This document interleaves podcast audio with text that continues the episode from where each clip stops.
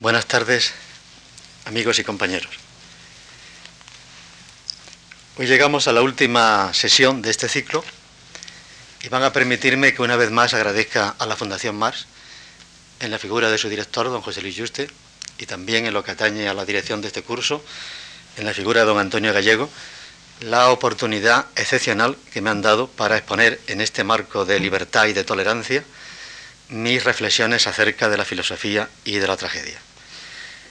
Vivimos en una época de crisis de la ilustración, o por lo menos de una ilustración insuficiente, deficiente, y renace el espíritu de la tragedia. Pero importa mucho que renazca con un sentido creativo, productivo espiritualmente, intelectual, ética, políticamente, y que no se nos eh, disuelva en mero esteticismo, en ciertas posturas excesivamente esteticistas de la modernidad. Yo he querido, por consiguiente, repensar desde la tradición española este tema tan actual de las relaciones entre la filosofía y la tragedia. Y permítanme también, permítanme ustedes que les agradezca a todos, a todos ustedes y muy especialmente a los asiduos de estas sesiones, su presencia a lo largo de estas dos semanas. Créanme ustedes que, aunque es posible que hayan recibido algún estímulo intelectual en las cosas que yo aquí he venido diciendo, es mucho más el que ustedes me han dado con su presencia, su apoyo y sus preguntas. Vivimos en una época bastante recia para la vida intelectual, en la que no existen ninguna satisfacciones públicas, salvo algún que otro premio que casi es de una pedrea, ¿no? Eh, no existen ninguna satisfacciones públicas y por consiguiente, aparte de las satisfacciones íntimas de la propia labor intelectual, uno necesita de tarde en tarde sentirse confortado con el apoyo de los amigos, de los compañeros y de, los, de personas sensibles eh, a estos problemas. Hoy mismo acabo de ver en, en el país una viñeta en la que pinta una escalera, en cuyo primer peldaño está un profeta, luego un filósofo, por último un líder de la opinión pública, es decir, un periodista, y uno piensa con cierta melancolía en aquel diagnóstico de Spencer de que la cultura de los intelectuales acabará siendo la cultura de los periodistas. Por todo mi respeto a la profesión periodística, pero bien está que yo aquí reclame alguna atención por la cultura de los intelectuales. Bien, me imagino que a estas alturas del ciclo hay alguna pregunta que les anda rondando a ustedes como un tábano, como un moscardón, y que sería realmente esta. Es decir, ¿qué significación tiene en el orden práctico el tragicismo. Porque da la impresión de que la filosofía trágica es una filosofía demasiado subjetiva, demasiado vivencial, responde evidentemente a coyunturas muy personales en la vida de los filósofos, como toda, pero en fin, parece que especialmente la filosofía trágica, y por tanto, de ser una filosofía tan subjetiva, da la impresión de que carece de trascendencia en la vida social. Por tanto, nuestra pregunta hoy es, ¿qué tiene que ver con la ética y con la política, la filosofía trágica o el tragicismo. Pero antes de abordar esta pregunta, conviene que reparemos un poco en la actitud de Unamuno. Unamuno no es un intelectual. Con esto quiero decir, con esto no quiero decir evidentemente que eh, Unamuno no tenga una ingente cultura filosófica y científica, posiblemente la mayor de su época. Más pienso, me atrevo a pensar que Ortega, porque al menos era una cultura más diferenciada en sus intereses. Intereses científicos en Spencer, en Darwin, en Hegel, intereses filosóficos con toda la gran tradición, Kant, Hegel, los griegos, eh, Nietzsche, Schopenhauer, intereses eh, de filosofía de la religión, intereses teológicos, con lecturas abrumadoras, intereses filológicos, poéticos. Por consiguiente, con esto no quiero decir, obviamente, que Miguel de Unamuno no tuviera una gran eh, cultura intelectual. Ni tampoco quiero decir que Miguel de Unamuno fuese un irracionalista, porque si hubiera sido un irracionalista no sería un pensador trágico, precisamente porque la tragedia surge en el conflicto de las necesidades intelectuales y las necesidades afectivas o volitivas. Y por consiguiente no hay tragedia allí donde hay puro y simple irracionalismo. Aparte de que tan solo en algún texto de los años 1904 hay una actitud un tanto de reproche a la, razón. Por consiguiente, eh, cuando digo que Unamuno no es un intelectual, quiero decir que su figura, su forma menti, responde a algo más que lo meramente intelectual. Él se llamaba a sí mismo, como ustedes recuerdan, un espiritual, es decir, un experimentador, un sentidor y un experimentador. Y para eso traía a colación, aunque quizás no muy pertinentemente, aquella distinción de San Pablo entre los hombres de la carne, sárquicos, los hombres psíquicos y los hombres neumáticos, los hombres espirituales. De modo que el intelectual es el psíquico. Es decir, el intelectual es el hombre que tiene a su cuidado los intereses inmanentes. Los intereses, pues, por este mundo y por la suerte de este mundo, en primera instancia. Es el hombre de la reflexión, es el hombre de la explicación, el hombre de la justificación racional. Naturalmente, eh, es un hombre de los que anda falto el país. Un hombre que precisa en cualquier época el país. El hombre de la estirpe de la lechuza de Minerva, que sabe ver en los momentos de mayor crisis. ¿no? Pero junto a esta figura, la figura del intelectual, está la figura del espiritual. Como dije, es el sentidor, el experimentador. No es el hombre de la reflexión, sino el de la meditación. Y por consiguiente, las inquietudes del meditador o las inquietudes del espiritual no son simplemente las inquietudes seculares acerca del progreso, el bienestar, la felicidad, sino lo que Miguel Unamuno llamaba inquietudes trascendentes o inquietudes eternas, acerca del destino de la vida, del sentido de la, de la empresa humana en general, etc. Y por consiguiente, en última instancia, las inquietudes para las cuales la muerte es una suprema objeción. El eh, espiritual eh, es el hombre del sentimiento, tomando el sentimiento, como creo haber dicho ya, como la sede de las necesidades afectivas, y por consiguiente como la sede de las necesidades que concierne a el sentido y el valor de la propia existencia. El sentimiento no es un grano de arís, como acostumbra a ver la cultura racionalista de Occidente. yo creo que el sentimiento es el gran asiento de la existencia humana y es el hombre de la imaginación creadora, por consiguiente que trata de alumbrar un nuevo horizonte que se ajuste a esas necesidades afectivas o volitivas. Este es propiamente el espiritual es decir, el de la estirpe del águila de Pazmos, decía Miguel de Unamuno, y en el Cristo de Velázquez juega a contraponer la lechuza de Minerva y el águila de Pazmos, ¿no? Eh, que es capaz de ver en la luz de mediodía las cosas más insignificantes. Pues bien, el espiritual es el hombre de las entrañas, de las entrañas, es decir, el hombre que habla desde esa zona penumbrosa a la que he llamado sentimiento-imaginación, eh, las entrañas espirituales, dice él, eh, mientras que el intelectual es el hombre de las extrañas, si me permiten esta... Es decir, el hombre que habla de algo, de cosas que ya se han vuelto extrañas por el poder distanciante de la propia reflexión. El hombre que habla de lo exterior, de lo extraño, de lo extrañante, en virtud de la propia duplicidad que produce la reflexión. Evidentemente, el país en aquella época y en toda necesita de la, buena convivencia de intelectuales y espirituales. Miguel de Unamuno, si era trágico, es porque eran ambas cosas. Pero el tono que sobresale, y hasta su forma mentis, era la de un espiritual. Dicho de otro modo, Miguel de Unamuno era un poeta. Quiso ser un poeta y yo creo que lo fue en una medida enorme. Y de hecho habría que interpretar su obra a la luz de su poesía, viendo en la poesía la condensación expresiva de la obra donde se registran las grandes intuiciones que iluminan su obra. Y como poeta acertaron a verlo los más importantes de su tiempo, Antonio Machado, que se estimaba como su discípulo, y por ejemplo Rubén Darío. En ustedes el texto de Rubén Darío, pese a la enorme distancia que había entre la poesía metafísica de, Miguel de Unamuno y el modernismo de, de Darío. Si poeta es asomarse a las puertas del misterio y volver de él con un vislumbre de lo desconocido en los ojos, Pocos, como este vasco, meten su alma en lo más hondo del corazón de la vida y de la muerte. Su mística está llena de poesía como la de Novalis. La comparación con Novalis, bueno, es iluminadora, pero yo lo hubiera comparado mejor pues con toda la mm, poesía metafísica o ontológica de, por ejemplo, un Helderling, al que leyó y al que citó, o con la poesía heroica de Leopardi, o con la poesía meditabunda de los laquistas ingleses, a los que había leído ampliamente, etcétera por consiguiente, Miguel de Unamuno era poeta. Poeta es el que crea con la palabra. Dice en muchos, en muchos. Poeta es el autor de las palabras vivas, de las palabras vivas. La palabra viva que es eh, conciencia y fuerza. Conciencia y fuerza es una de las expresiones. Y las palabras vivas son las que determinan la historia de los individuos y de los pueblos.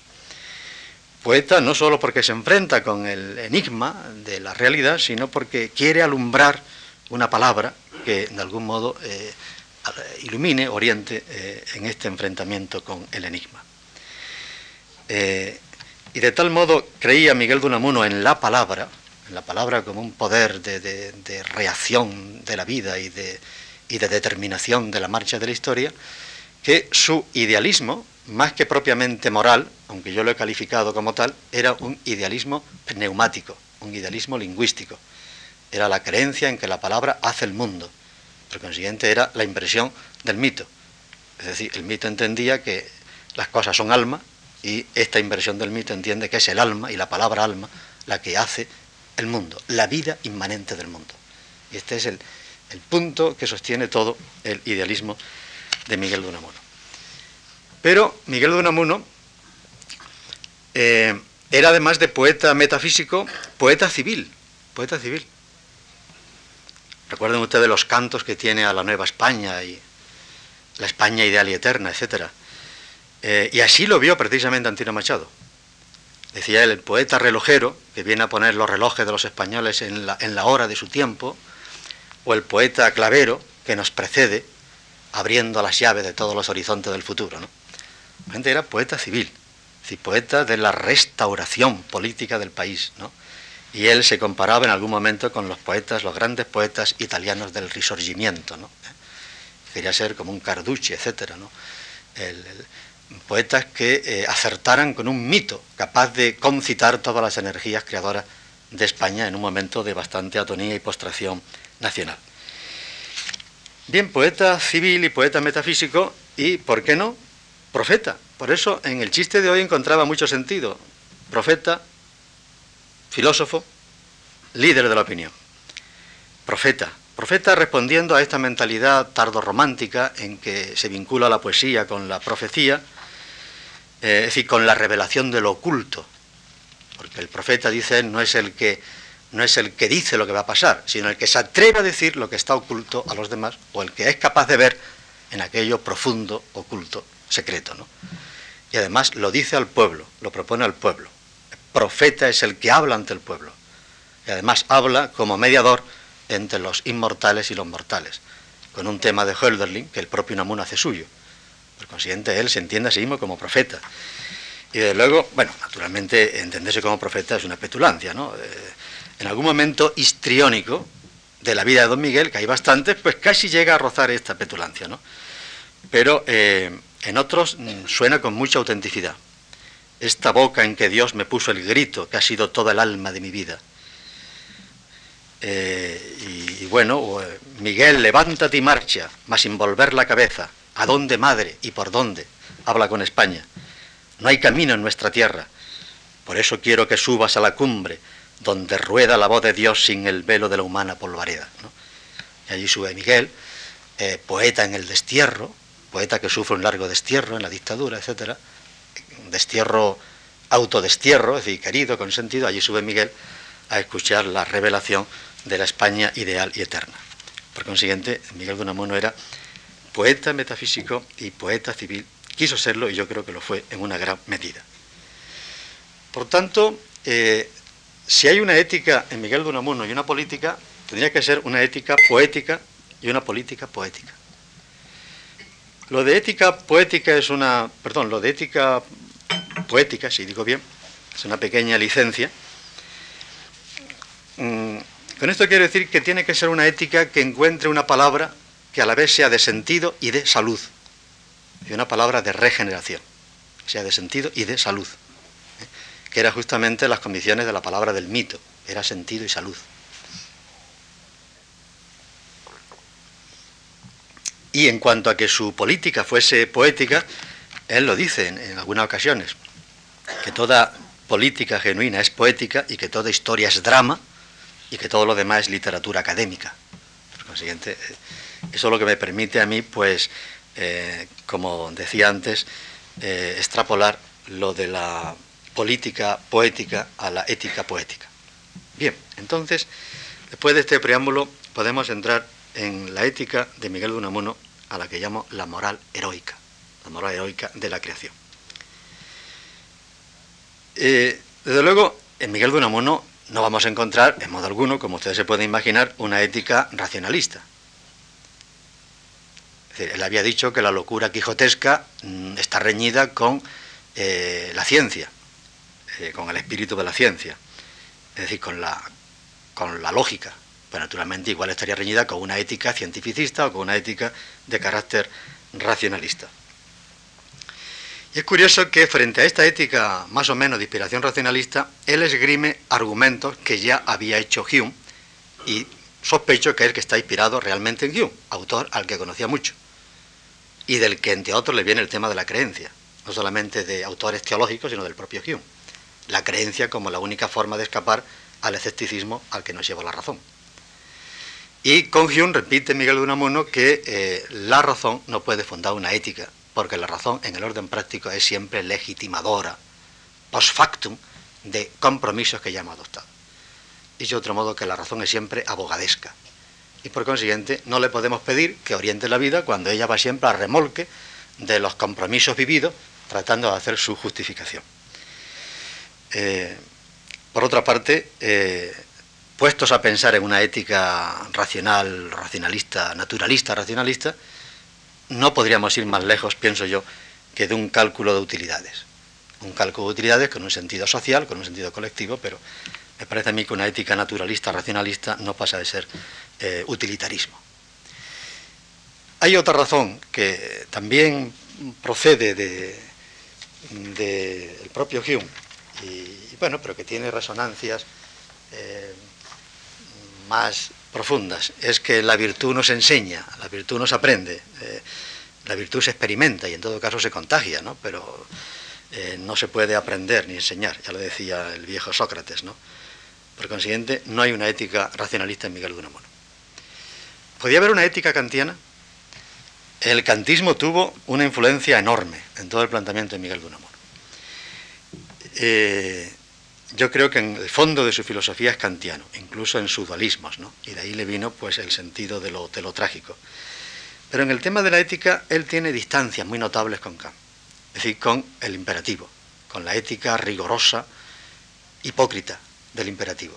Dice que es hipócrita porque Kant eh, había acallado la cuestión de la felicidad, debido a que, como ustedes recuerdan, no hay un vínculo analítico entre el deber y la felicidad, por mucho que cumplamos el deber, no se nos produce la felicidad, a lo más podemos ser dignos de la felicidad, pero no producir la felicidad. Y dice Miguel de Unamuno, Kant acalló el gran problema del hombre, que es el problema de la felicidad. No en un sentido hedonista, ¿no? La felicidad en las pequeñas raciones del consumo cotidiano, sino la felicidad en un sentido de perfección integral del hombre, es decir, realización de las potencias humanas. No satisfacción sino la, felicidad realización de capacidades y de potencia. Eh, Kant esto eh, lo dejó eh, velado en su obra y, contra esto es contra lo que se revela Miguel de Unamuno, es decir, se revela contra el rigorismo del imperativo, el carácter abstracto, demasiado jurídico del propio imperativo categórico, el saduceísmo que se puede encontrar en el imperativo y por consiguiente hay que ir más allá de Kant. Naturalmente se puede pensar que Kant, se debe pensar que Kant introduce en la ética pues la, forma de lo universal, como la forma de la, voluntad racional, la voluntad autónoma que lleva en sí la propia ley de la razón que es la universalidad. Pero mm, tampoco se fiaba Miguel de Unamuno mucho de esta universalidad formal de la razón, si no era la universalidad del sentimiento. Dicho de otro modo, la auténtica universalidad es forma cordis, es forma cordis, es decir, lo que el poeta Antonio Machado, discípulo de él y amigo, decía los universales del sentimiento. Por consiguiente, había que ir más allá de la universalidad que nos ofrece la razón. Aunque es verdad que a la hora de justificar los valores, tenemos que echar mano del carácter universal de la razón. Pero a la hora de vivir los valores y de producirlos, eh, el, valor de la universalidad es un valor que se nos da en el orden del sentimiento. Por consiguiente, es la ética de la pasión. ¿eh? Eh, es curioso, es curioso cómo Miguel de Unamuno, mm, me imagino que inspirado en, Hume, eh, hace de la ética una cuestión sentimental. pero naturalmente tomando el sentimiento en toda la profundidad de la palabra. Pero yo siento que la virtud, como la religiosidad, como el anhelo de no morirse nunca, y todo ello es la misma cosa en el fondo, se adquiere más bien por pasión. Consiguiente, tiene que ver con el sentimiento. ¿Con qué sentimiento tendrá que ver la forma universal?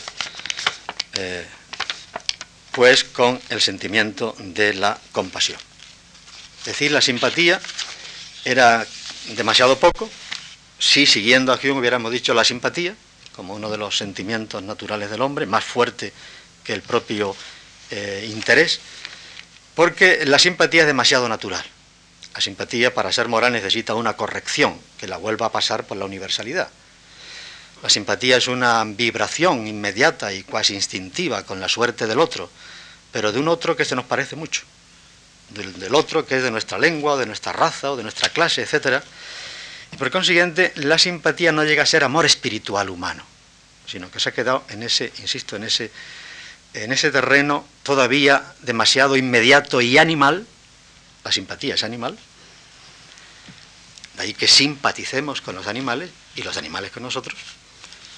Pero eh, hace falta proceder más tarde a una reflexión del sentimiento de la simpatía para realmente hacerlo universal. Y Miguel de Unamuno pensaba que esto ya se, se podía conseguir si íbamos más allá de la simpatía. Lo que está más allá de la simpatía, es decir, lo que es el amor espiritual humano, es la compasión tema de Schopenhauer. Realmente eh, Schopenhauer tuvo una influencia enorme en Miguel de Unamuno, pero muy especialmente en el tema de la ética, el tema de la compasión.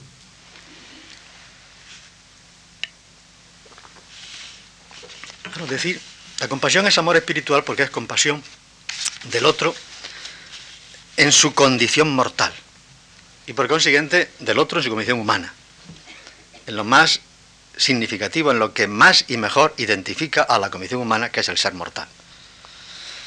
Por consiguiente, ya hemos superado, diríamos, esta dimensión natural, inmediata de la simpatía, cuando realmente cuando siento compasión, yo me estoy solidarizando con el que está como yo, tocado y herido de muerte. Y por consiguiente, eh, esto es lo que le da la radicalidad del ser mortal, lo que le da a la compasión eh, eh, un sentimiento de solidaridad realmente universal. Que diríamos no solamente con el hombre mortal, sino con todo ser mortal, con todo ser mortal, con todo lo que muere, con todo lo que muere, con todo lo que está herido de muerte. Con lo cual, evidentemente, el sentimiento de compasión se podría convertir en un sentimiento pancósmico que se extendería a la vida animal, en general a la vida del cosmos, como ocurre en los movimientos ecológicos de hoy. Ahora bien, la compasión es fundamentalmente compasión de mí mismo, de mí mismo. Es decir, compasión de mi ser mortal. Por consiguiente, por lo primero que siento piedad. Y que no sienta piedad de sí, es decir, compasión de sí, en este sentido profundo de, la vulnerabilidad con que la existencia humana, mi existencia, está expuesta a todas las embestidas de la muerte, embestidas en vida, porque la muerte no actúa en un momento final, sino actúa, por así decirlo, cavando su fosa en nuestra propia existencia evidentemente es compasión por mí.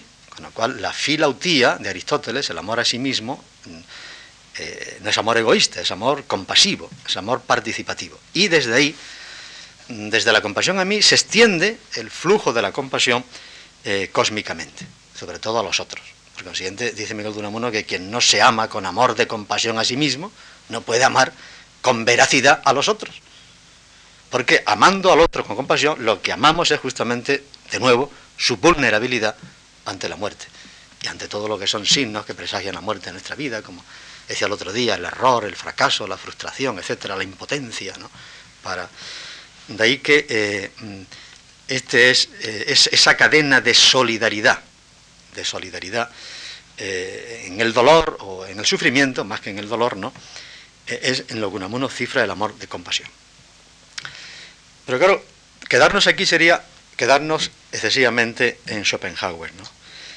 Eh, Schopenhauer ha visto en la compasión y en las éticas de la compasión, tanto la ética cristiana como la ética budista, la forma más sublime de la forma ética más sublime de la existencia, ¿no? Era justamente la, eh, la, solidaridad, con todo lo que sufre, pero en, última instancia había una, eh, una, como, una como distancia de la vida, ¿no?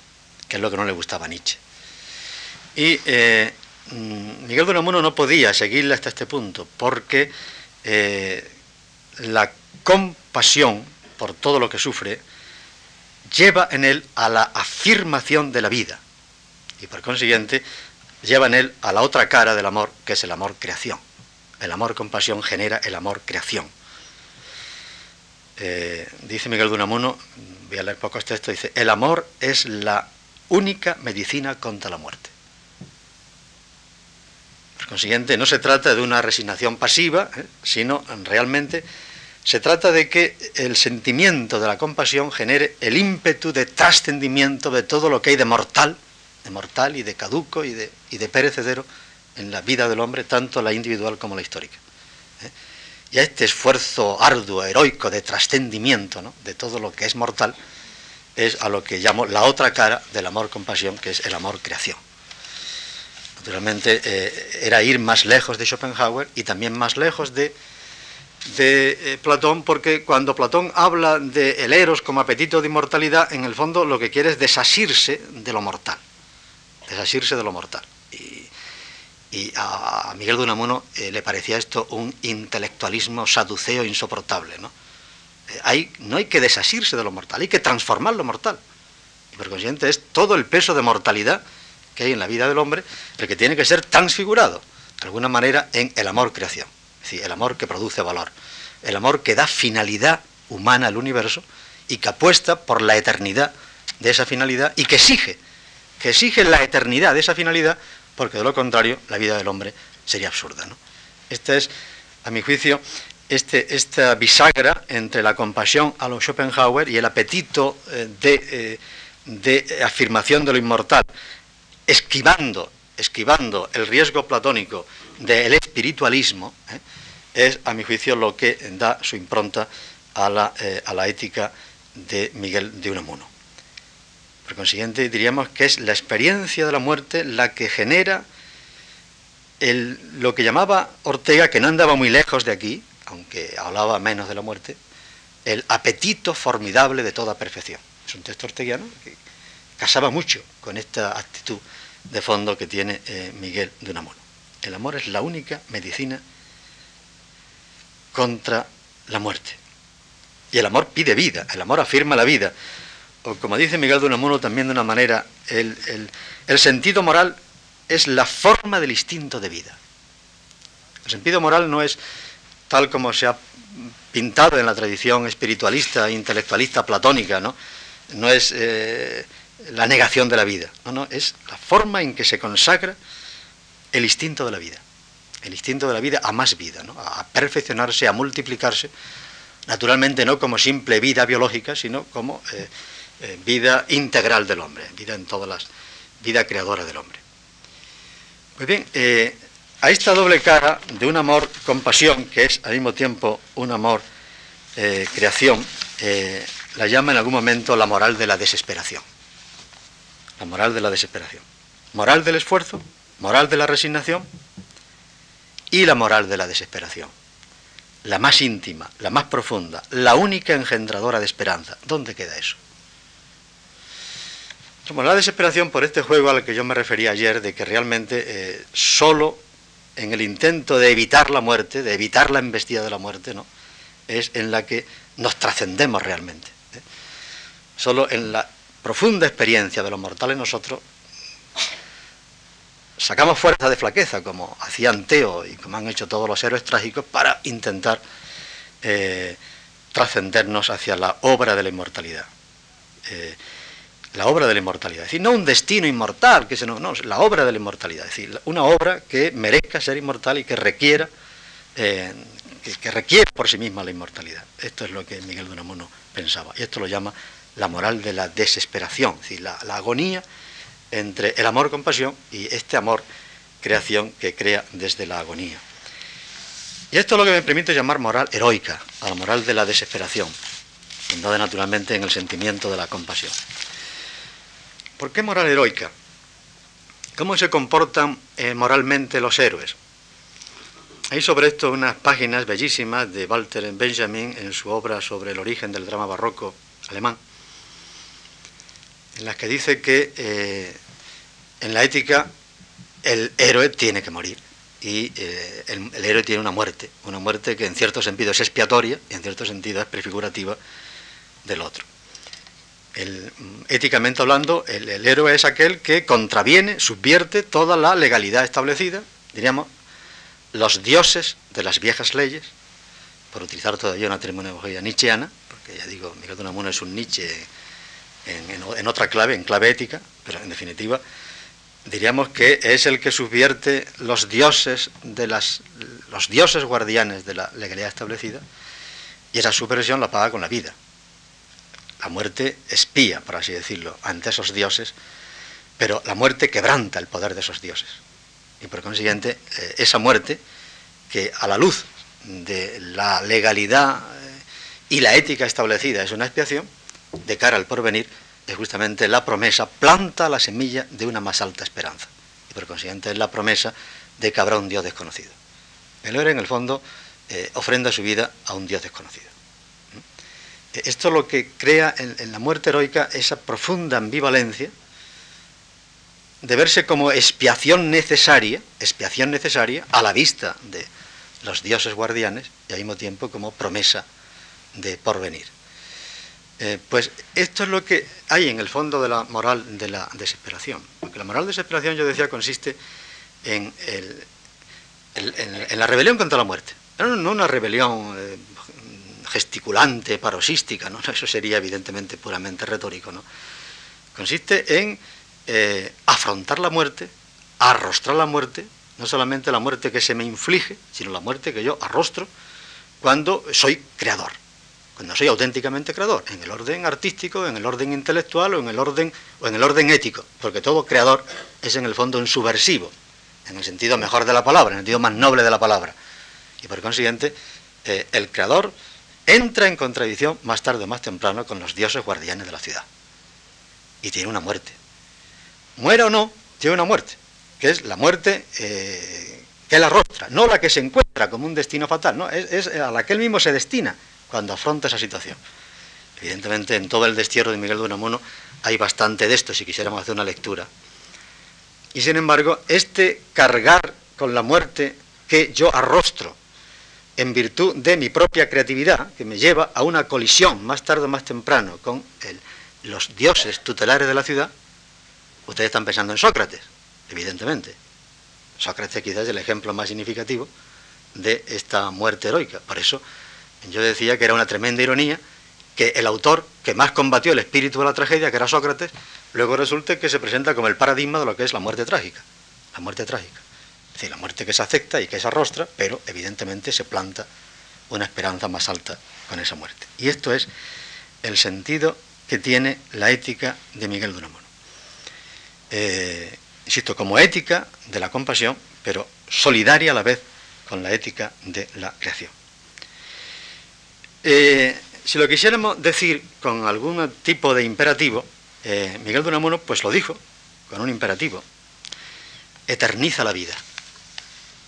Este es el, imperativo que se nos, no se nos manda, sino que lo, siente uno como un requerimiento desde, desde el corazón, es eterniza la vida. Eh, de ahí que sea la moral, como decía antes, la prolongación del instinto de la vida eternice, claro, naturalmente esta moral está a mucha distancia de, la, moral eh, que criticaba Nietzsche como la moral de las leyes que sancionan la vida, que, reprimen la vida, que de alguna manera eh, generan muerte, generan muerte. Aquí justamente es la moral que arrostra la muerte, el riesgo de muerte, con tal de plantar la semilla de una nueva vida. ¿no? Eh, pues gente eterniza la vida. Eh, naturalmente, este imperativo se puede reformular de otras, eh, de otras maneras. Yo diría que el imperativo es el universal concreto de cualquier utopía.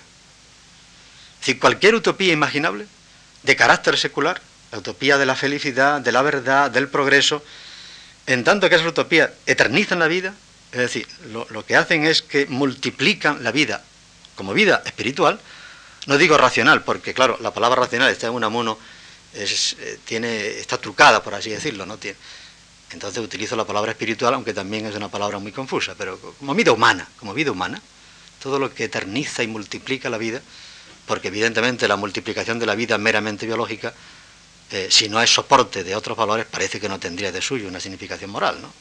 Imagino que la mera multiplicación de la vida biológica, eh, si no es soporte, insisto, de, la aventura humana, no, no tendría una, estrictamente hablando, creo, una significación moral. Por consiguiente, este es el universal concreto de toda utopía posible en el orden ético, no una utopía cualquiera, sino el universal concreto de cualquier utopía, que no prescinde de eh, un sentido escatológico, exigitivo de la esperanza. Es decir, que en, eternizar la vida no se excluye una esperanza escatológica como esperanza insensata a los ojos de la razón, esto Miguel Duramón lo reconocía, pero como esperanza exigitiva, exigitiva en el orden ético. No postulado de la vida moral, como pensaba Kant, sino exigencia del propio imperativo ético que es eternizar la vida. Eh, eh, por consiguiente, eh, este es el, el imperativo moral. Eternizar la vida, entonces es, de alguna manera, que en mi obra yo me haga insustituible. Es decir, que la vida puesta en mi obra sea tal que ante ella alguien tenga que clamar, eh, esto merecía ser eterno. Esto merecía vivir siempre. Y eso es lo que decimos, la verdad. Eso es lo que decimos cuando se nos muere alguien. Se nos muere alguien que de verdad precisamos. Entonces, cuando se muere alguien que de verdad precisamos, sentimos que hay una injusticia. Así que eso merecería ser eterno. Y, no, nos, no, nos, resignamos. A, la, inevitable fugacidad, sino que de alguna manera...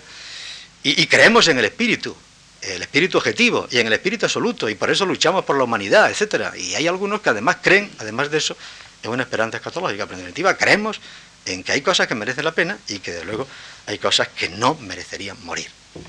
Y esto es lo que llama Miguel de Unamuno el ser insustituible. Con lo cual reformula el imperativo kantiano de una manera originalísima. Obra de tal modo que merezcas a tu propio juicio y a juicio de todos los demás la eternidad que te haga insustituible, que no merezcas morir. realmente esta es una, propuesta, eh, una propuesta que resulta insensata a los ojos de, la razón o del intelectualismo, pero al mismo tiempo es de una inmensa fecundidad, es decir, es, la ética de la, fecundidad eh, creadora vista desde la forma cordis, ¿no? que es la forma del sentimiento. Que no merezcas morir. Y por consiguiente, que si mueres, tú y tu obra, eso es injusticia. Ante alguien, ante alguien, ante los tribunales de los dioses guardianes de la ciudad que condenan a muerte, eso sea una injusticia. Esa condena a muerte sea una injusticia. Que en el fondo todos los poderes, eh, todos los poderes establecidos se fundan sobre el poder de dar muerte. El poder de los poderes es la muerte. Porque todo poder todo poder cuando quiere buscar su última fundamentación no la busca en la teología. Eso es una, eh, una fundamentación hasta cierto punto deleznable. La busca indirectamente, aunque no lo proclame, en la capacidad que tiene para dar muerte, en la legitimidad que tiene para dar muerte. Y por eso el que es capaz de arrostrar la muerte, ese se ha liberado de todo poder. Ese ya está liberado. Porque justamente, como Hegel vio muy bien, justamente ya no muerde en él el fundamento del poder, que es el poder infligirte la muerte. Por tanto, eh, realmente la, liberación espiritual, la liberación humana, por evitar el término espiritual que se producía con, esta, con este volver del revés, la idea de la muerte en la que se sustenta el poder establecido y los, como decía antes, los dioses guardianes de la ciudad. Entonces, que ante esos dioses tutelares sea una injusticia el que uno perezca. Por consiguiente, frente a aquello que decía Goethe, que todo lo que nace merece perecer, que decía Goethe, que decía Hegel, que de alguna manera dice el Fausto, ¿no? Es la, el juicio mefistofélico sobre la realidad, todo lo que nace merece perecer porque es finito, y por consiguiente lleva en sí el no ser, como un gusano, eh, Miguel Duramo, ¿no? Afirma todo lo contrario, todo lo que nace debe merecer ser inmortal. Es decir, todo lo que nace, en lugar de decir todo lo que nace debe perecer, debe hacerse digno de no perecer. Por consiguiente, volviendo de nuevo al revés el imperativo kantiano, en lugar de decir obra de tal manera que merezcas la felicidad, como, diríamos, como satisfacción a, tu obra, dice, obra de tal manera que merezcas no morir. Y por consiguiente, que la muerte sea una injusticia. Este es el, modo heroico de enfrentarse con el tema de la muerte y no, no convertir la filosofía de Unamuno en una especie de retórica sentimental acerca de la muerte, sino justamente una filosofía capaz de transformar desde dentro la propia vivencia de la agonía. Claro está que aquí se ha querido ver egoísmo. La verdad no me lo explico. Egoísmo es una ética de la, de la conmiseración universal, una ética de la creación, una ética del amor. No me lo explico. Culto al sí mismo, culto exagerado, pues yo diría bendito culto del yo, porque este, este yo, en este yo no hay un interés biológico, hay un interés trascendental en el futuro de la conciencia. Es decir, que la obra de la libertad, en tanto que obra que realiza el espíritu humano, sea una obra inmortal. Y por consiguiente, el yo que habla aquí, por supuesto que es el yo de un individuo, pero no es el, yo en su apego animal a la vida, sino que justamente es el yo en su amor a la obra y a la obra bien hecha. Y de ahí que en cierto modo de Miguel de Unamuno arranca toda una ética del oficium, una ética del oficio, una ética de la profesión, del amor a la obra bien hecha, en un país de chapucería, eh, de la satisfacción en la obra, no en el deber, de la ilusión por la obra y de la creencia en la inmortalidad de la obra. Y, todo esto es una consecuencia social y política. De, por consiguiente, aquí no hay, no hay egoísmo, hay egotismo. El egoísmo es exclusivo y es excluyente y es mi vida a costa de los demás. El egotismo es inclusivo, es integrador y por consiguiente tiene un carácter no biológico, sino trascendental. Es la apuesta por el porvenir absoluto de la conciencia. Eh, y naturalmente eh, eh, esta obra tiene, esta ética tiene, quien lo dudaría ya, un, inmediato, una inmediata trascendencia social. Porque crea la solidaridad de los sufrientes. Y la, y la solidaridad de los que por ser sufrientes, evidentemente, buscan completarse unos a los otros, buscan totalizarse, buscan totalizarse. De modo que hay como una inmensa corriente de sufrimiento que nos lleva a cargar con una suerte común, eh, no para quitársela uno al otro como quien se sacude, eh, por así decirlo, una pesadilla, sino pensando que eh, es justamente en la reciprocidad, en la, comunicación, en la complementación de las vidas donde realmente el hombre busca trascenderse en su ser mortal. Y por, por tanto, es este esta corriente universal de sufrimiento que atraviesa la historia, la que es una corriente de creatividad. Porque esta es otra de las grandes lecciones de Miguel de Unamuno, toda creación auténtica es una creación apasionada y desesperada. Igual que Don Quijote que aprendía sus aventuras por desesperación. Igual eh, él subraya que no hay creación auténtica que no sea apasionada y que la auténtica pasión es la pasión de la desesperación, porque justamente que no es tampoco esa mórbida angustia que nos inhibe, sino la desesperación como esta fuerza positiva de rebelarse contra el destino de la muerte. Por consiguiente, eh, la ética del oficium, sobre la que hay páginas maravillosas de Miguel de Unamuno, que estarían de actualidad, insisto, en un país, en un país que no ha aprendido todavía a amar la obra bien hecha. Miren ustedes las inmensas lecciones que nos daban los artesanos de otro tiempo, ¿verdad? Donde veíamos eh, el amor inmediato a la obra, ¿no? El esmerarse por la obra. Bueno, realmente, ahora quien piensa en su obra, otro imperativo nietzscheano, piensa en tu obra. Es el imperativo del creador, piensa en su obra. Y no en su interés, no en su interés, no en su fama, no, no, piensa en su obra. Eh, mm, por tanto, eh, Ética social desde la raíz de la solidaridad, desde el apetito de conciencia universal, que no es posible sin el concurso de unos de otros. Miguel de Unamuno dice ya, desde el año 1905, en torno al casticismo, que la idea de la redención individual es satánica. La idea de la redención individual es satánica. Naturalmente él utiliza el lenguaje religioso. Es decir, la redención, o lo que queramos llamarle, tiene que ser colectiva. Porque es colectiva la culpa. ¿Y cuál es la culpa colectiva? Simplemente la culpa de haber nacido. En el sentido schopenhaueriano, en el sentido, eh, en el sentido calderoniano, la culpa de haber nacido. Es decir, de haber nacido mortal. y por consiguiente de tener, eh, al menos a nivel biológico, menos a nivel biológico, que es el que nos consta, a nivel, diremos, de, de, la fenomenología de la temporalidad, más con nivel biológico, a nivel de una fenomenología de la temporalidad, es, inesquivable la, evidencia de la muerte, la certeza de la muerte. Eh, ¿Quién iba a saltarse esto? No? Esto sería evidentemente un salto a la torera, ¿no?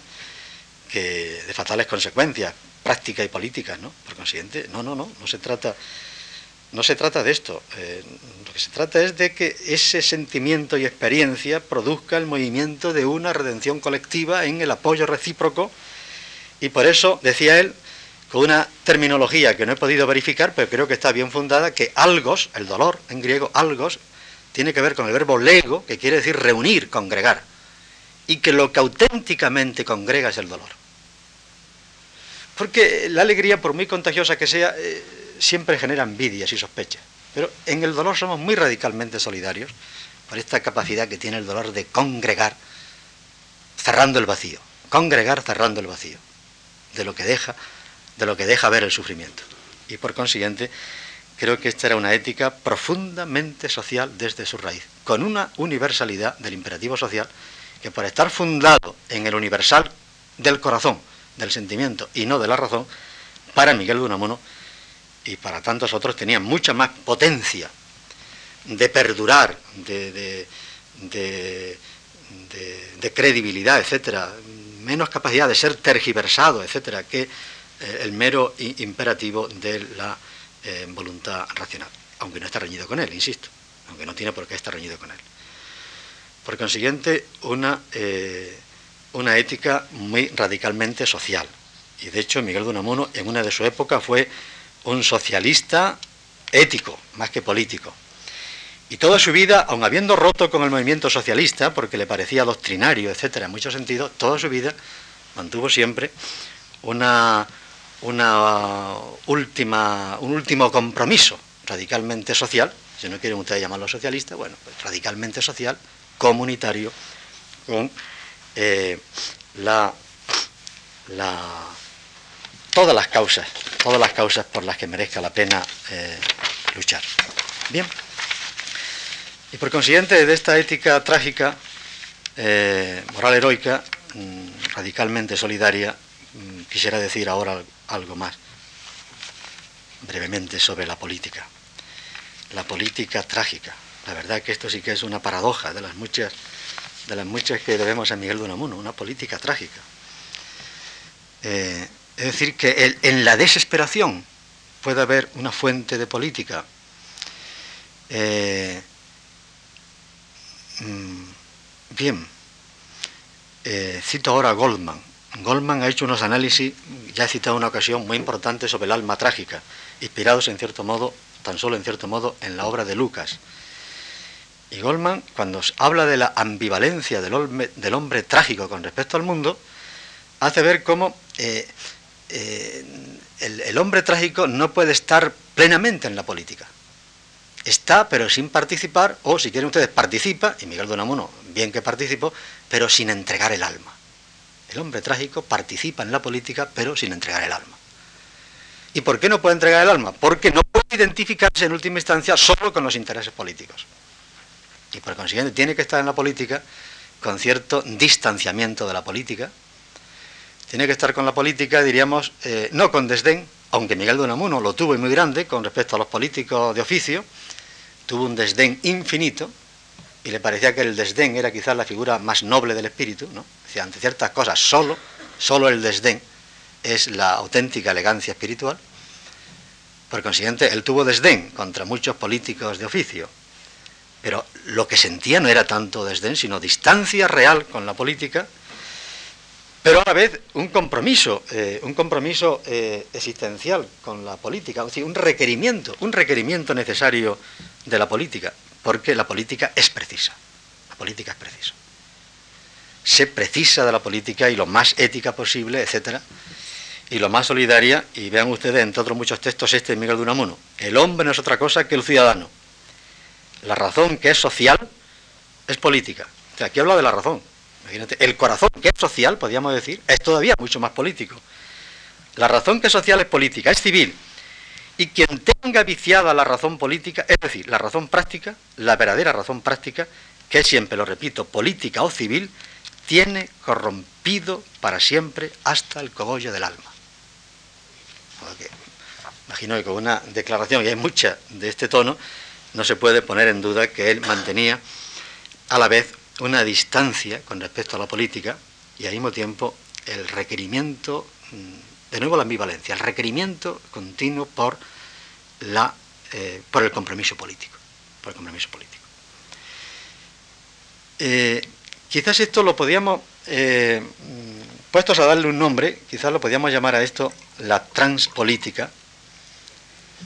Es decir, estar en la política trascendiendo la política, trascendiéndola transversalmente, es decir, no esquivándola, no, no, sino realmente trascendiéndola desde dentro, está en la política sin dejarse la piel y el alma en ella, por así decirlo, y por lo tanto comprender las necesidades políticas como necesidades mediales, necesarias en tanto que mediales, porque obviamente si no satisfacemos necesidades políticas de convivencia y de bienestar y de salud cívica, difícilmente podemos cultivar cualquier otro tipo de inquietudes. Y por consiguiente, eh, el carácter necesario de la política estaba en su carácter medial, de establecer condiciones imprescindibles para la aventura del hombre. Miguel de Unamuno era hasta cierto punto anarquista, pero no tanto, no tanto, porque la, eh, tentación satánica del anarquismo estaría en romper con la política, en última instancia. Miguel de Unamuno no pasaba por eso. Y por consiguiente está aquí este sentido, insisto, de las necesidades políticas que requieren acción política y que tienen un carácter medial, no lo dice él, lo añado yo, pero carácter medial exigitivo de la propia realización humana. Pero a la vez tenía que añadir la ciudad terrestre, incluso la ciudad democrática, no es el lugar de la esperanza. No es el lugar de toda la esperanza. Y naturalmente todos los que ponen su esperanza en la ciudad democrática, pues eh, la, la fijan muy corta, es decir, le ponen, le ponen pasos muy cortos, ¿no? La fijan muy corta y de ahí pues profunda, profunda decepciones de la política cuando se lleva a la política, diríamos, cuestiones de, carácter ético religioso, cuestiones religiosas sustantivas, es decir, eso no se puede llevar a la política, ¿no?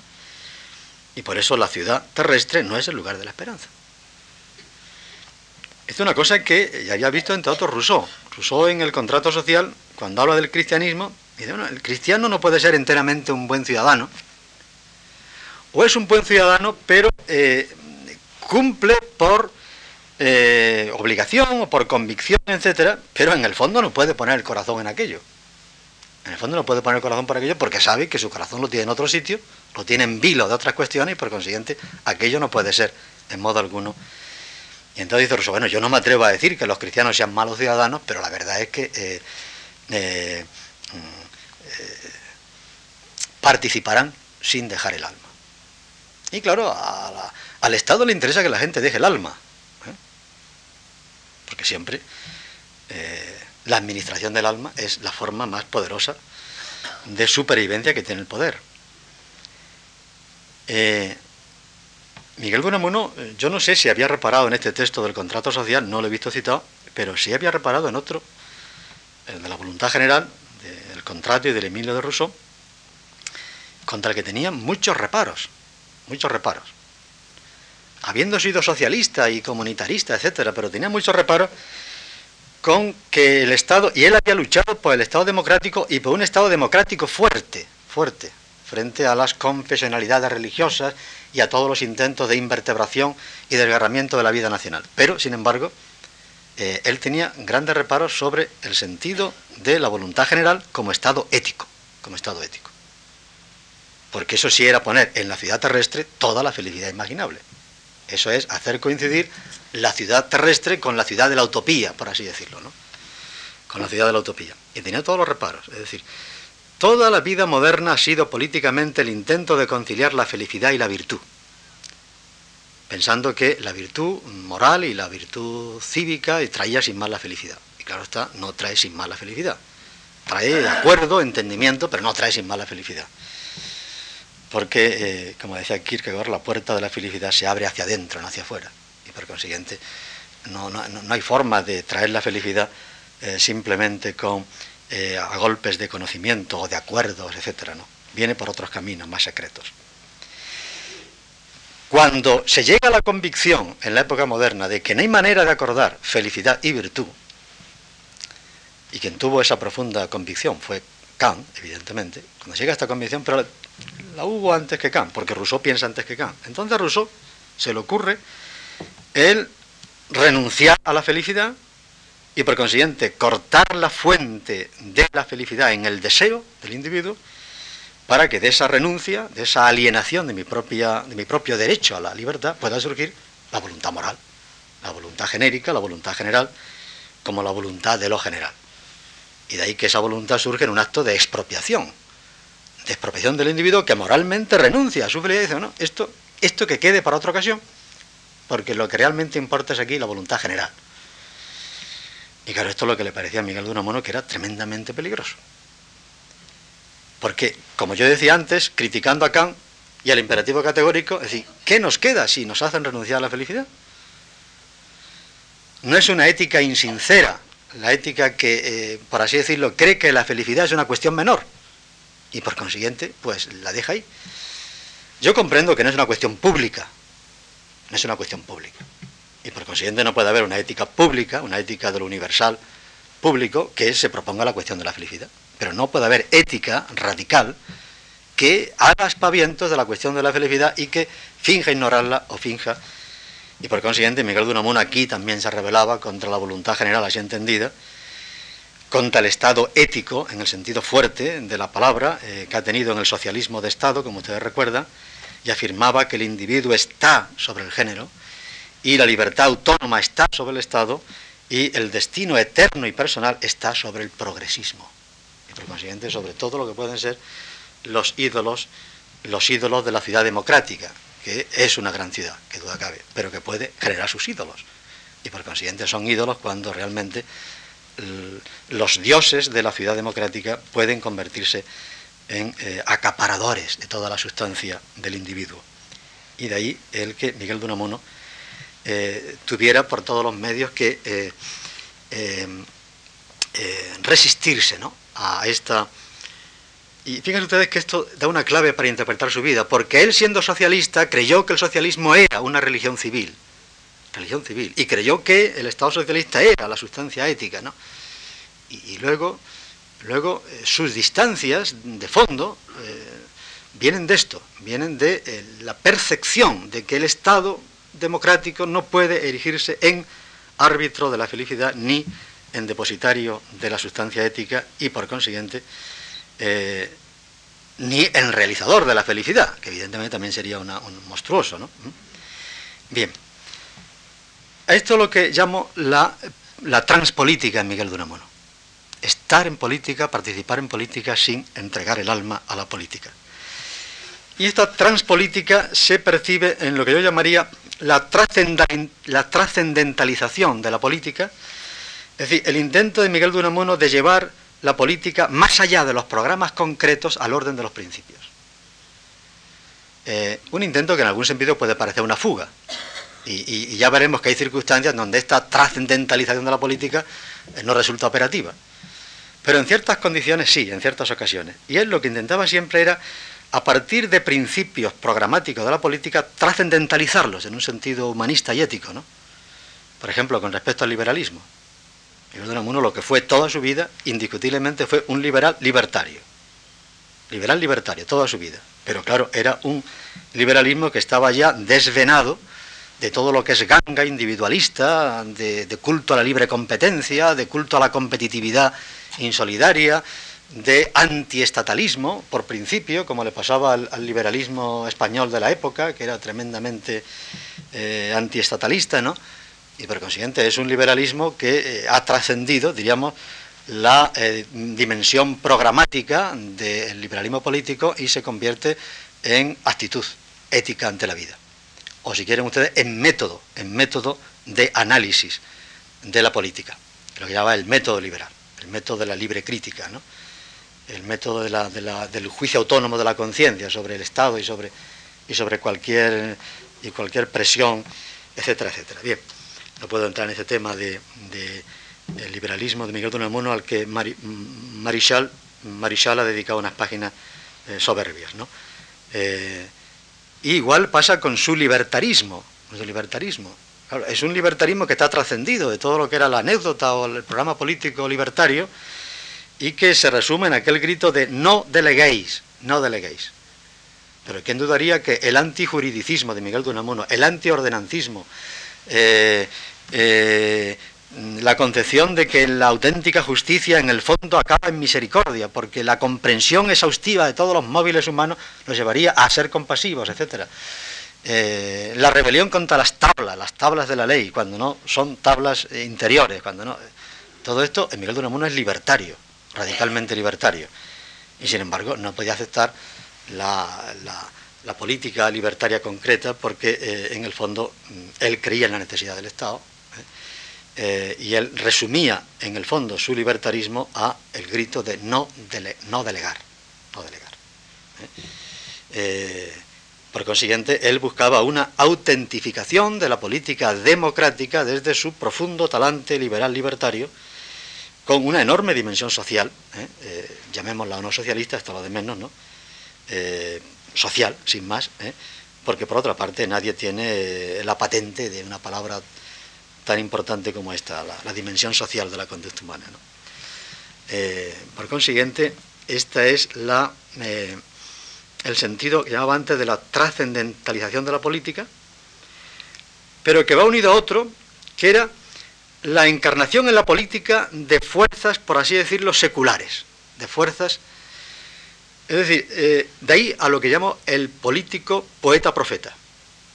El político poeta-profeta. Es decir, el político no intelectual, ni el político de partido, ni el político intelectual, sino el político romántico que cree que está encarnando eh, un sentimiento colectivo y que, que cree que está suscitando un mito capaz de polarizar y concitar todas las energías de un pueblo.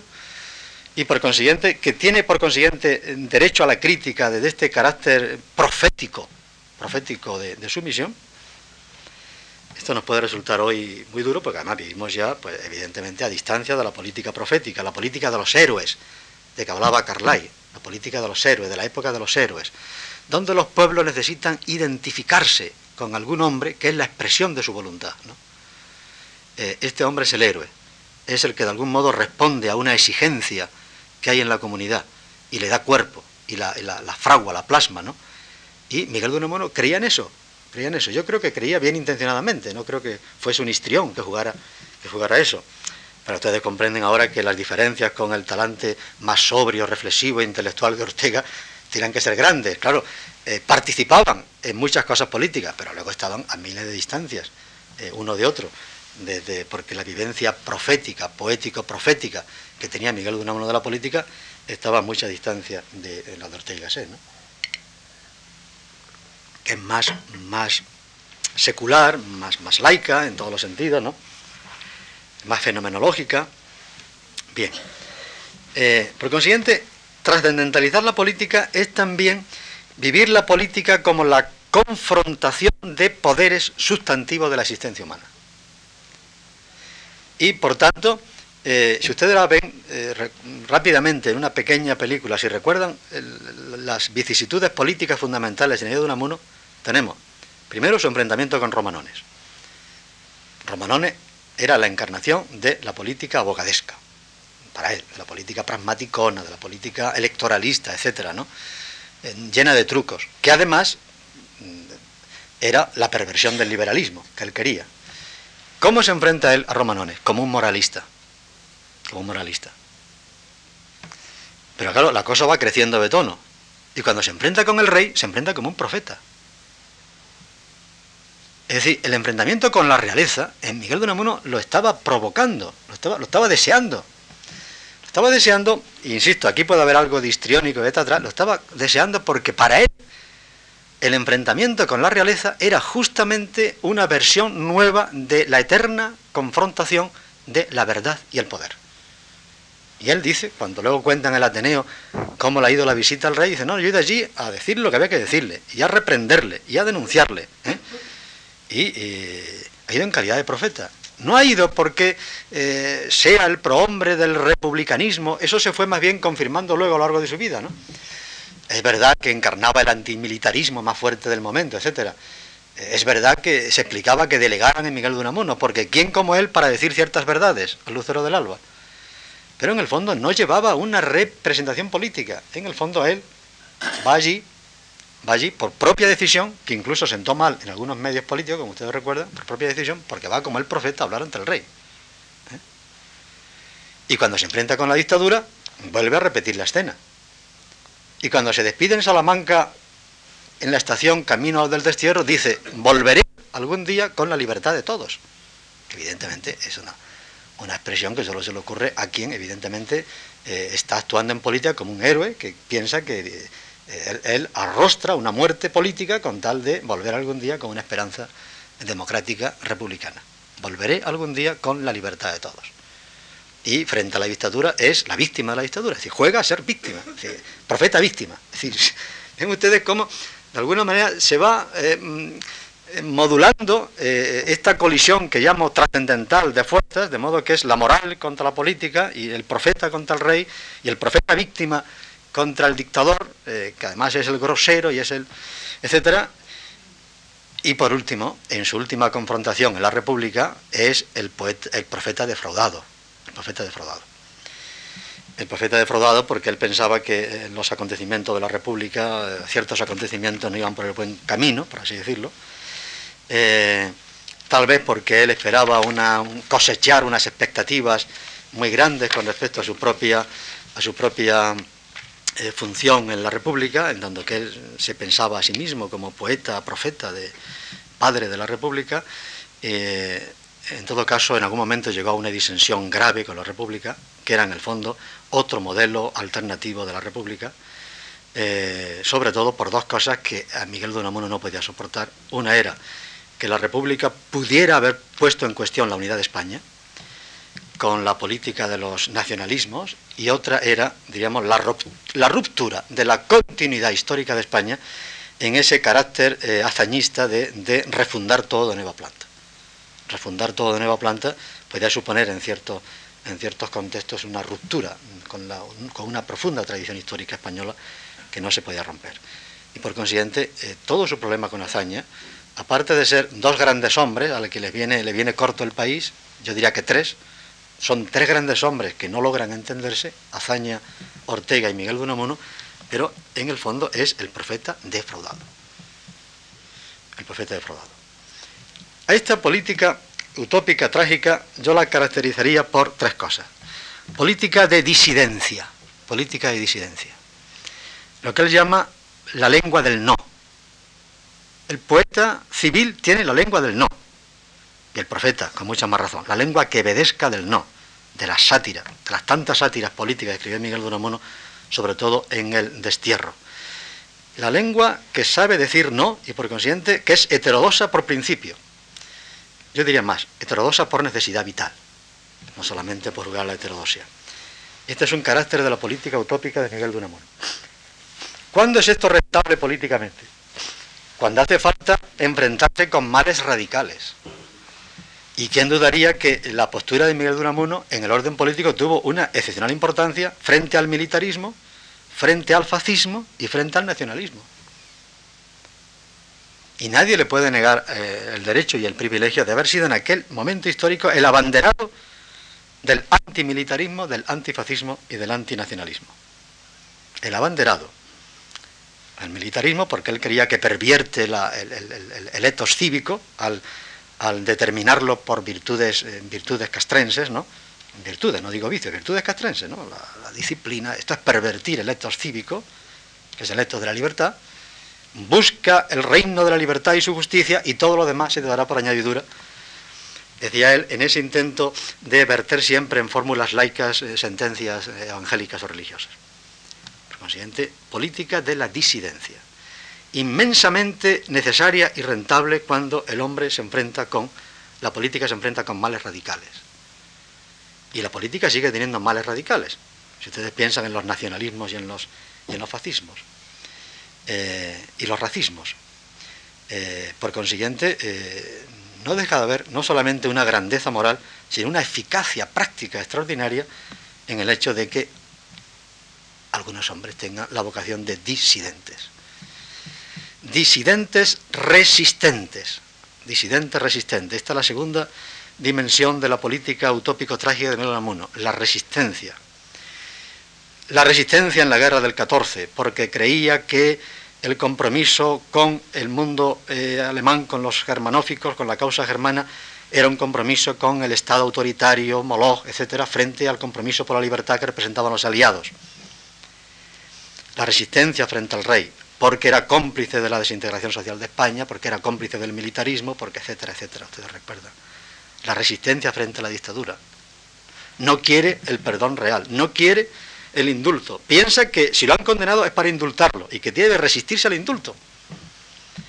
No quiere volver al país cuando puede volver, sino que eh, elige el autoexilio, una persona tan tremendamente hogareña como era Miguel de vive un exilio delirante, a, punto de volverse loco, a punto del suicidio, como relata en cómo se hace una novela, vive un, estudio, un exilio absolutamente delirante, pero se resiste, se resiste y realmente, digamos, cumple su palabra de volver con la libertad de todos, ¿no? como había dicho. Y es eh, en circunstancias de emergencia para el país, y de ahí que la política sea poética, la buena política, es una política creadora, decir, capaz de desencadenar un sentimiento colectivo intrahistórico, diríamos, de profundas raíces eh, históricas e intrahistóricas, como él decía, y una ensoñación utópica del futuro, que es lo que llamaba la España ideal y eterna un título que nunca aclaró, pero evidentemente podíamos entender que es la España libre de todas las lacras y de todas las miserias, de la pereza, de la, de, la cobardía civil, de, la insolidaridad, etcétera, etcétera, ¿no? Porque es de la España del progreso y del bienestar y de la ciencia, etcétera, y de muchas más cosas, y además eterna, porque tuviese una contribución sustantiva a lo que llamaba el espíritu de la humanidad, que era lo eterno. El Eterno estaba justamente en esta dimensión de lo genérico humano. ¿no? Eh, y eh, se inventó el mito de su república, y el mito de Don Quijote, y el mito de la España ideal eterna. Eh, la pluscuan república, la pluscuan república de las Españas, de la España varia y diversa, pero no fragmentada, no rota. La España varia y diversa, tomando esa felicísima expresión de Alfonso X el Sabio, varia y diversa España, pero no rota, y no fragmentada. ¿no? Y estos son los mitos, los mitos políticos de, eh, eh, Miguel de Unamuno. Pero claro está, qué duda cabe que esta política tiene una grandeza.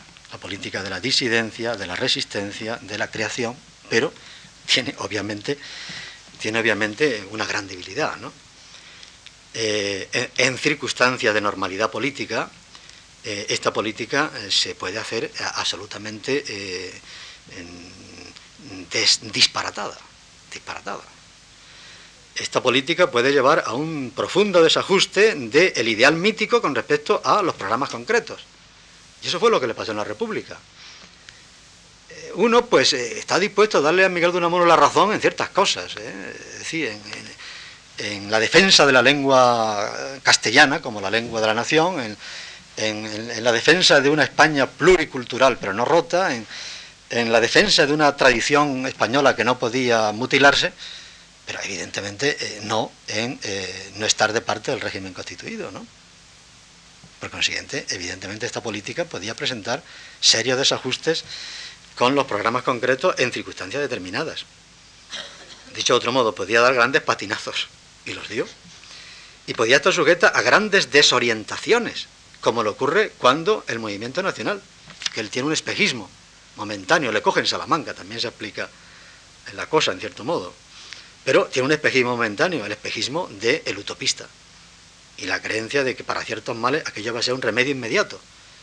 Y el antimilitarista de toda la vida, el antimilitarista de toda la vida, por un momento, tiene la fascinación, el espejismo del movimiento nacional. Como solución de, de fondo momentáneo a los problemas de la convivencia nacional. Aunque es verdad que Miguel de como ustedes tal vez sepan, en unas páginas formidables, en un cuaderno de notas que mm, se conoce hoy ampliamente sobre el resentimiento trágico de la vida, eh, eh, y además que no el cuaderno, pero sí hubo una entrevista a un periodista francés y le pidió que difundiera aquello, ¿no? porque era, era de alguna manera mandar como un náufrago un mensaje al mundo de que, de que los unos y los otros, unos con, con H, es decir, bárbaros de uno y otro signo, andaban destruyendo el país y andaban destruyendo la civilidad. Pero cuida cabe que Miguel de Unamuno sufrió graves desorientaciones en la política. Y fue una política eh, sujeta a mucho formalismo de actitud, porque le faltaba el sentido de las mediaciones concretas, de las mediaciones históricas concretas necesarias en la vida política. ¿no? Por consiguiente, eh, toda la grandeza de la política patética, utópica, trágica, tiene también esta otra, este otro lado de sombra eh, de la política de un visionario, desajustado, desorientado, perdido. Solo lo salvaba en última instancia su profundo sentido moral su profundo sentido moral. Por eso cuando eh, murió Miguel de Unamuno, mm, Machado, que estaba en la parte eh, republicana, eh, decía, mm, no conocía evidentemente estos cuadernos de notas de Miguel de Unamuno. No podía creerse que Miguel de Unamuno hubiera muerto con una fidelidad externa al alzamiento nacional. No podía creérselo. Y acertó. Como poeta acertó porque luego descubrimos sus cuadernos de notas y sus mensajes a través del periodista francés, etcétera, y todos sus gritos por eh, tratar de reencontrar la gran idea que él llamaba de la alterutralidad, no la neutralidad, sino lo uno y lo otro, es decir, la, integración de, las dos Españas, una integración evidentemente en una síntesis siempre inacabada, en una síntesis siempre conflictiva. Si siempre inacabada es porque siempre es conflictiva, pero en definitiva de la que podía esperarse, lejos de una guerra civil, incivil, una guerra civil, es decir, civil ahora, eh, jugaba a las palabras, a veces jugaba en exceso con las palabras, y Elías Díaz le ha reprochado con razón que jugó con exceso con la palabra guerra civil, pero en definitiva una guerra de civilidad, es decir, un conflicto capaz de eh, producir conciencia, exigencia en la vida española. De todos modos, si tuviéramos que hacer un balance final, yo diría que en ciertos momentos en que el panorama se cierra, en que eh, la democracia flaquea por falta de, etos democrático, de, compromiso profundamente ético con la democracia, en que la política se banaliza, en que eh, eh, la corrupción, y no simplemente la corrupción por venalidad, sino la otra corrupción de de los modos políticos, eh, se hace universal en la vida política, y universal quiere en todos los partidos, etcétera, eh, no está de más. Eh, es incluso una bocanada de aire purificador el encontrarse a Miguel Unamuno, político anacrónico, pero sin embargo político trágico, utópico hasta el final. Muchas gracias.